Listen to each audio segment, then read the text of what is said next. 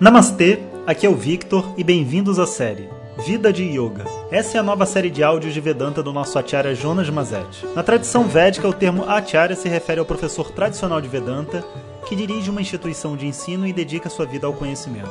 Jonas Mazet é formado pelo curso de três anos do Swami Dayananda na Índia e hoje dirige seu próprio Instituto de Vedanta no Brasil.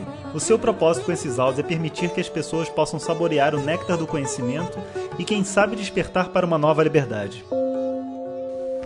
Om Shri Namaha Harihi Om Bom dia pessoal, ainda não estamos 100% de volta, mas agora já retomando aqui os nossos áudios. Os ciclos aqui se passaram, minhas disciplinas já estão entrando em ordem, meu dia também. Hoje eu tive um dia muito agradável aqui em Petrópolis e estou gravando esse áudio até para amanhã que eu não quero perder áudio. Vamos ver se eu consigo agora retomar de uma vez. E nessa nossa reflexão de vida de yoga, né, eu acho que a gente poderia fazer uma reflexão sobre essas pausas e como que o relaxamento ele é um elemento muito importante para uma vida eficiente, sabe? Nota que eu não falei vida de yoga, eu falei vida eficiente, porque a verdade é que uma das definições do yoga é karma sukha shalam, a eficiência na ação. Você tem uma vida né, dentro do mundo onde você não perde tempo, né? Você é uma pessoa objetiva para aquilo que você quer e seja lá o que você fizer, né, qualquer trabalho, qualquer coisa, limpar uma casa, ser mãe, é, ser dona de empresa, trabalhar, funcionário público, qualquer coisa que você fizer, a eficiência ela te poupa tempo e esforço, né? Então é, ser eficiente é uma vida inteligente. Mas eu vejo muitas pessoas né, que são, entre aspas, eficientes na vida dela, mas na verdade eles não são eficientes na vida deles. Eles são eficientes para uma determinada tarefa.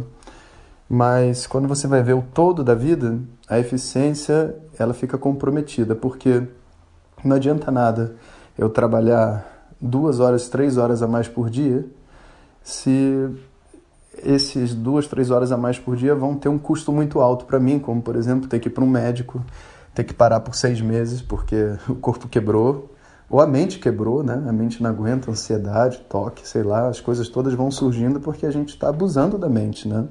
A gente abusa de diversas maneiras da gente mesmo.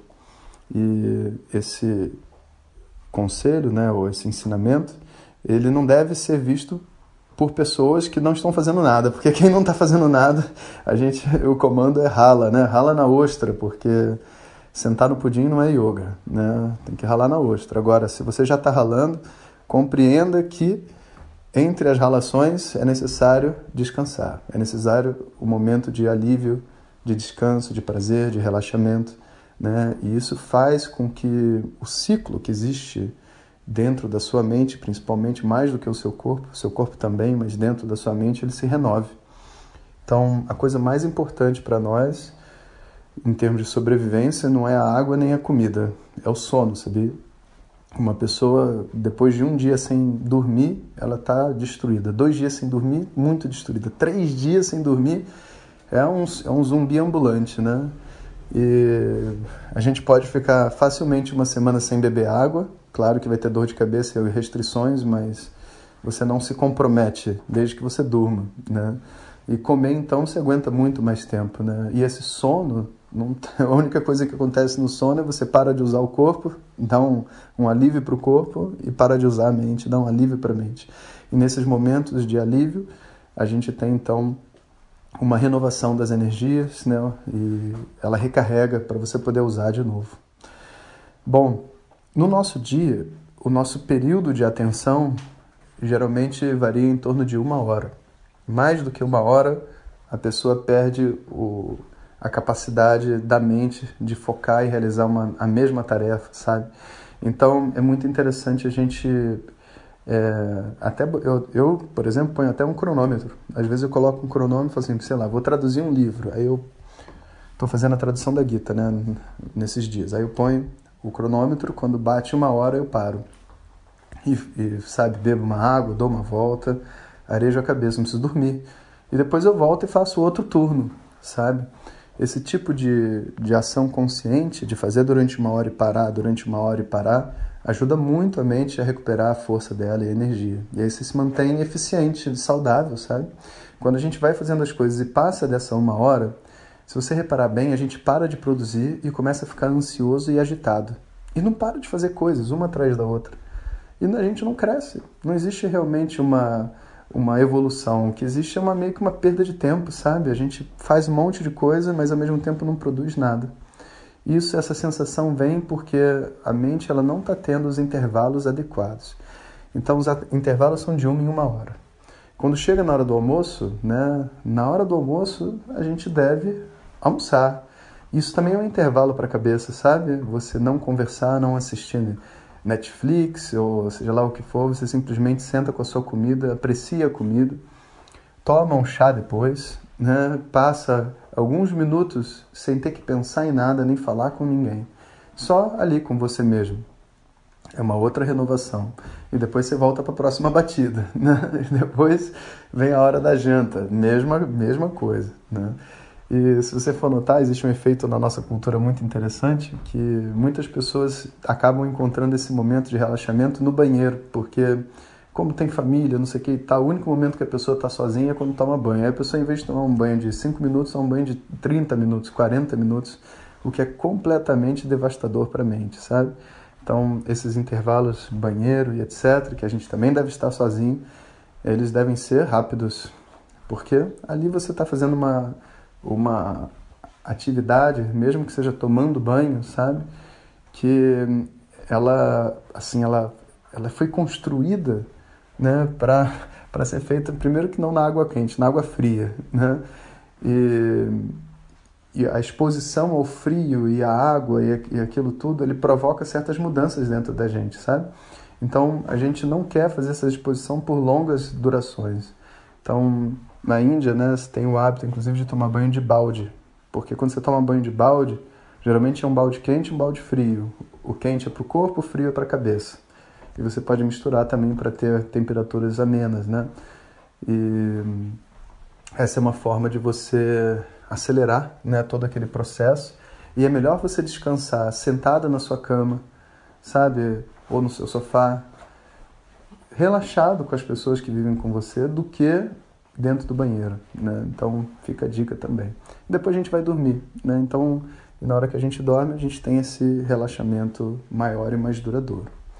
Se a pessoa também ela é um yogi, né? A gente está falando de vida de yogi, então ela tem mais um recurso que é a meditação. Existem meditações que são tão poderosas que se você faz uma hora de meditação equivale por três horas de sono. Professor, mas como que você sabe que equivale? Você não está se machucando? Não, porque se você faz a meditação regularmente, você perde o sono. Você acorda 4 horas da manhã, seu dia começa 3 horas antes. Né? Como que pode? Ué, é a fisiologia do corpo. A meditação é um exercício de relaxamento. E quando você põe essa meditação num momento, sei lá, vamos supor, depois do almoço, ou antes do almoço, que é melhor, né? É, no meio do seu dia, é como se você tivesse tirado uma soneca por uma hora. E você não perde o sono de noite? Você perde. E a meditação ainda é mais poderosa, então uma pessoa que vive uma vida de meditação, né, depois de se livrar do estresse do sono acumulado, que a gente sempre tem, ela começa a ter o privilégio de ter uma vida muito leve, como se ela tivesse dormindo muito todos os dias, né? Isso que o relaxamento profundo provoca. A propósito, estamos assim em altos debates aqui com a nossa equipe sobre esse curso de meditação. Eu vou ter algumas questões que depois eu vou botar para vocês também que eu quero ouvir a opinião de vocês. E. Bom, e é isso aí. É, tinha uma outra coisa que eu. Ah, tá, lembrei. É o seguinte: a gente vai ter. Tem umas pessoas que estão já na lista para turma regular de 2020, né? Que é só em abril de 2020. Mas como tem muita gente na lista, talvez seja que nem esse, nesse ano de 2019, que a gente acabe nem faça a divulgação da turma, porque a turma já fecha antes da gente divulgar.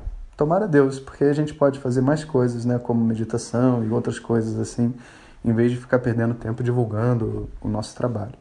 Então, eu devo fazer nessa quarta-feira, às sete e meia da noite, um, oito da noite, um satsang com as pessoas que já estão inscritas para a próxima turma, né? Então, caso seja caso seja você uma delas, né? Seja o seu caso, então você pode é, dar uma olhada. Estou falando isso porque eu sei que nem todo mundo abre o e-mail, né? E é uma oportunidade que a gente tem para se conectar e ouvir um pouco sobre vocês, as expectativas e quem é cada um, né? Então, nessa quarta-feira. Então é isso, pessoal. Eu estou agora aqui é, com meu Sankalpa de voltar aos áudios, né? Já gravei um aqui, amanhã eu gravo mais outros e se Deus quiser a gente agora segue nesse Vida de Yoga que tem mais alguns assuntos que eu gostaria de tratar antes de encerrar. Um bom dia a todos vocês e Hariom. Compartilhe com seus melhores amigos. E se você quiser receber nossas mensagens diretamente no seu WhatsApp, clique agora no link que vem junto com o título. Para outras informações, www.vedanta.com.br. Om Tat Sat.